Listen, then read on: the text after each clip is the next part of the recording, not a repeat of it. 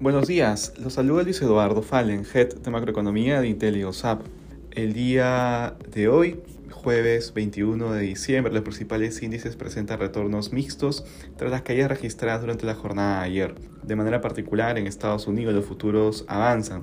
En el terreno de datos económicos, hoy se publica la tercera revisión del PBI del tercer trimestre. Se espera una subida de 5.2% más del doble del 2.1% registrado el trimestre anterior. Por otro lado, se espera que las solicitudes iniciales de desempleo del 16 de diciembre aumenten a 215.000 desde las 202.000 solicitudes de la semana anterior.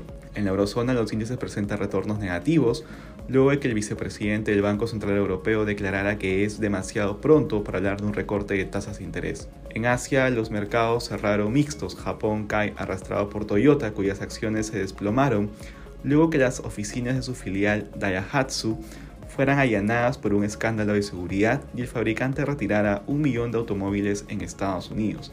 Respecto a commodities, el precio del oro retrocede durante la jornada, por su parte el precio del cobre disminuye, finalmente el petróleo retrocede estabilizándose alrededor de 74 dólares el barril WTI en medio de las tensiones geopolíticas en el Mar Rojo. Gracias por escucharnos y si tuviera alguna consulta no duden en contactarse con su asesor.